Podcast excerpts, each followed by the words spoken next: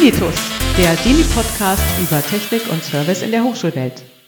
Herzlich willkommen zu einer neuen Folge unseres Dini-Podcasts, in dem wir uns, die Deutsche Initiative für Netzwerkinformation, und unsere Arbeit vorstellen. Interview für Interview. Mein Name ist Volker Mattig, ich bin Mitglied der Dini-Arbeitsgruppe E-Learning und bin für den Bereich Beratung und Support digitaler Lehr- und Lernwerkzeuge am IT- und Medienzentrum der TU Dortmund. Meine Interviewgäste heute sind Anke Petschenka. Ich bin wissenschaftliche Mitarbeiterin in der Universitätsbibliothek Duisburg-Essen und dort für den digitalen Lernraum zuständig. Und Jens Ilk. Ich arbeite für die Staats- und Universitätsbibliothek Dresden, kurz SLUB, und bin dort verantwortlich für die Abteilung Benutzung und Information. Hallo Anke, hallo Jens, schön, dass hallo. ihr heute dabei seid. Hallo. Ähm, als erstes äh, die Frage, die sich vielleicht auch viele andere stellen, bevor wir gleich in die Arbeit der AG gehen. Was sind für euch eigentlich Lernräume? Womit beschäftigt ihr euch? Was ist äh, euer Thema? Ja, Volker, dazu kann ich ähm, vielleicht einleitend Folgendes sagen, dass wir im Hochschulkontext ja einen deutlichen Wandel weg von den typischen Lehrsituationen hin zu innovativen Gestaltungsmöglichkeiten, also dem Einbezug von Lernenden, äh, dieses in den letzten Jahren beobachtet haben und äh, die dafür benötigten Räume jedoch eine andere auch Raumausstattung benötigen, um auch kollaborative und partizipative Lern- Lernprozesse zu ermöglichen. Und daher hat sich die AG Lernräume ähm, ein Leitbild gesetzt, überarbeitet dies gerade, um diese äh, innovativeren Aspekte in den Fokus zu nehmen. Und äh, Lern-Lernräume sollten eben auf äh, Augenhöhe die Studierenden partizipativ mit einbeziehen und äh, Lehrenden mehr Spielräume ermöglichen. Du hast gerade ein Leitbild angesprochen, dazu kommen wir etwas später noch, aber zuerst mal, was ist das Ziel? Was wollt ihr erreichen mit eurer AG? Und vielleicht auch ein bisschen, wie ist das dazu gekommen? Ja, also wir haben uns bereits 2008 unter dem, äh, unter dem aktuellen Namen der Arbeitsgruppe AG Lernräume gegründet, einem Zusammenschluss aus zwei vorherigen DINI-Arbeitsgruppen, zu ähnlichen, die zu ähnlichen Thematiken gearbeitet haben. Und Hans-Dieter Weckmann, ehemaliger Leiter des Zentrums für Informations- und Mediendienste der Heinrich-Heinrich-Universität Düsseldorf, hatte bis äh, 2018 die Leitung der Arbeitsgruppe inne.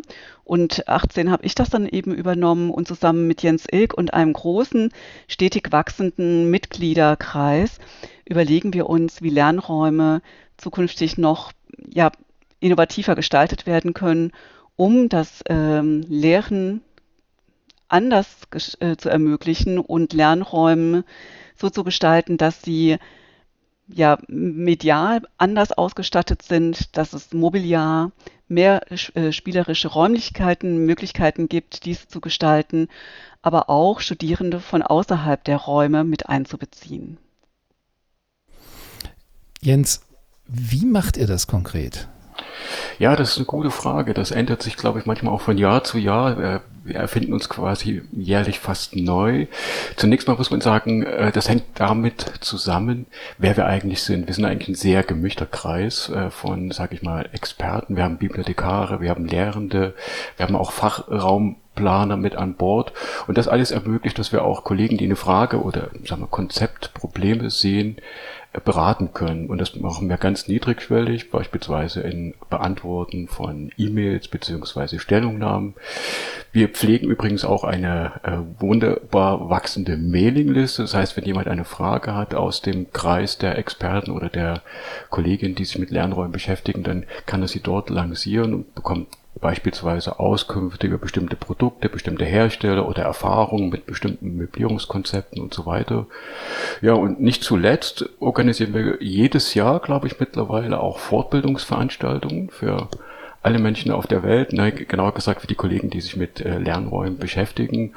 Und dieses Jahr zum Beispiel haben wir vor, das Thema hybrider Raum zu thematisieren und laden dazu herzlich alle Kollegen ein, die mit diesem Thema gerade beschäftigt sind. Ja, zum Thema hybrides Lernen wird es auch noch eine spätere Podcast-Folge an anderer Stelle geben, aber spannend, dass ihr euch auch aus Lernraumperspektive damit beschäftigt. Äh, wie arbeitet ihr in eurer AG so insgesamt? Wie ist die Zusammensetzung? Was macht ihr? Ja, die Arbeitsgruppe, wie Jens gerade schon gesagt hat, äh, setzt sich ähm, aus diversen ja, Mitgliedern zusammen. Wir sind aktuell Stand Februar 2022 32 Mitglieder und äh, auf, über diese Anzahl Mitglieder auch sehr stolz. Und äh, wir setzen uns personell aus Bibliothekaren in unterschiedlichen Positionen zusammen. Es sind auch Mitglieder, die in der Position als Universitätsbibliotheksdirektor, Lernraumverantwortliche und eben an der Lernraumthematik interessierte Personen aus diversen Hochschultypen teilnehmen. Und darüber hinaus sind weitere Mitglieder äh, Professorinnen und Professoren, die ihre wissenschaftliche Expertise und ähm, ja ihre Kenntnisse in Projektarbeit in die Arbeitsgruppe mit einbringen. Genau, und ich kann noch mal ergänzen, dass wir ja nicht nur so ein sehr attraktiver, mittlerweile gewachsener äh, Haufen von Experten sind. Wir beschäftigen uns manchmal auch mit uns selber. Aktuell tun wir das gerade. Auch das Thema Lernraum entwickelt sich ja sehr dynamisch und deswegen müssen wir ab und zu mal unser Aufgabenprofil neu schärfen. Und aktuell arbeiten wir auch an äh, der Überarbeitung unseres eigenen äh, Auftrages. Also was machen wir eigentlich den ganzen Tag als AG Lernraum? Und daneben treffen wir uns natürlich jedes, ich sage mal fast jede, äh, jeden Monat mindestens einmal, aktuell nur virtuell, und besprechen dann aktuell unsere Vorhaben und äh, planen dann weitere Fortbildung oder Projekte. Ja, das Leitbild hast du jetzt gerade nochmal angesprochen. Ähm, ein paar Stichworte dazu, was das, in welche Richtung das gehen soll? Ja, genau. Also wir versuchen ein bisschen erstmal die Gegenstände neu zu justieren. Wir hatten es am Anfang schon beantworten dürfen, was sind denn eigentlich Lernräume? Auch die, äh, ja, die Vorstellung dessen, was ein Lernraum ist, hat sich gewandelt. Wir bewegen uns immer weiter Richtung Lehrszenarien, also das Thema Didaktik, Pädagogik spielt eine große Rolle. Daneben natürlich eben auch die virtuellen Räume und genau das muss auch in unserem Leitbild wieder sich niederschlagen, oder Anke? Ja, das sehe ich genauso. Also unser Leitbild war schon sehr innovativ, ähm, vor vielen Jahren zuletzt angefasst. Und äh, wir beschäftigen uns derzeit eben mit einer Aktualisierung. Und äh, die gerade von Jens Ilk genannten Punkte sind da eben stark, äh, werden da jetzt stärker in den Fokus genommen. Und unsere Veranstaltungen aus den letzten Jahren, die orientieren sich ja auch schon die ganze Zeit an innovativen Überlegungen, wie der Lehr-Lernraum noch anders eben gestaltet werden kann, bis hin eben jetzt ganz aktuell am 18. Februar diesen Jahres 2022 im Kontext von hybriden Ansätzen. Also auch bei euch der Ansatz, Didaktik, Technik, das alles fließt und Räume, das fließt mehr zusammen. Habe ich das richtig verstanden? Genau, also diese Aspekte sind zwingend ähm, notwendig, um Lehr-Lernräume zu denken. Also da kommen wir heute 2020 gar nicht mehr drum herum und leben das ja an vielen Standorten schon längst, indem diese Aspekte eine ganz bedeut eine große Bedeutung einnehmen. Wie siehst du das, Jens? Ja, ich kann das nur nochmal unterstreichen. Das ist einfach längst vorbei, etwas als Lernraum zu bezeichnen, was einen Stuhl, einen Tisch hat und vielleicht ein bisschen Licht. Das ist schon lange vorbei. Das Ganze wird einfach komplett neu justiert mit Konzepten aus der Didaktik, natürlich aber auch aus dem Bereich IT. Wir haben vorhin das Thema schon hybride Lernräume angesprochen. Also auch ein Lernraum kann man nicht mehr ohne IT denken und auch das gehört alles mit dazu.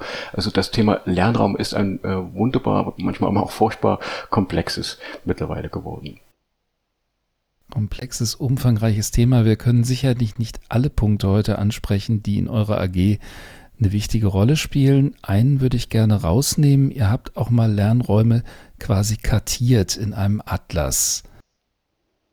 Genau, du sprichst, äh, Volker, du sprichst den Lernraumatlas an. Ähm, wir haben hier ähm, deutschlandweit Lernräume ähm, in einem, ja, auf Wiki-Basis ähm, dargestellt und ja, alle Hörerinnen und Hörer, die Interesse haben, sich diesen Lernraum anzusehen, laden wir ein, auf unsere Homepage zu gehen. Dort ist der Link zu dem Lernraumatlas hinterlegt und für den Fall, dass Sie ihr euch oder eure Einrichtung noch nicht hier wiedergespiegelt seht, dann ja, würden wir gerne weitere Einrichtungen und Lernraum Gestaltungsmaßnahmen eurer, ihrer Hochschulen damit verorten.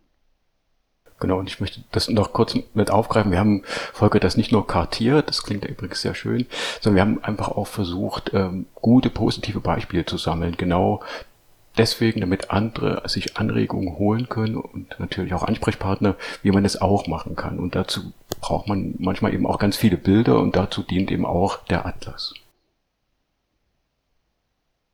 Gibt es noch ein weiteres oder mehrere weitere Themen, die ihr jetzt so als Highlights kurz rausgreifen wollt, wo ihr gerade dran seid, was spannend ist?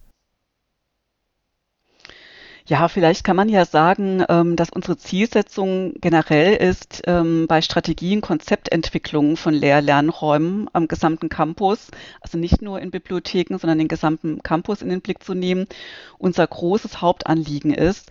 Und in dem Zusammenhang haben wir und werden wir auch immer wieder publizieren, Handlungsempfehlungen mit auf den Weg geben, an denen sich Hochschulleitungen oder an Lernraum, also Lernraumverantwortliche orientieren können und dieses Zusammenspiel eben von virtuellem und realem Raum noch weiter denken.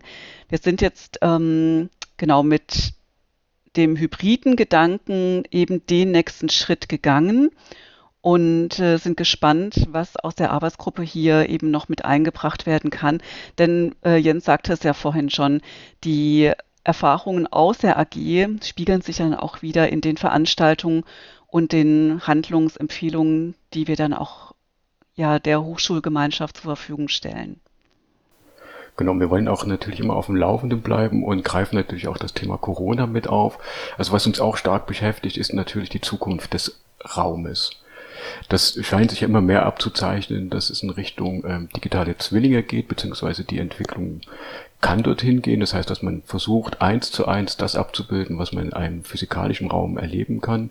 Und das ist äh, schon ein dicker Brocken, den wir da bewegen müssen, wenn es um das Thema geht, äh, Gestaltung von Lernräumen, immer plötzlich noch mehr Räume zu gestalten.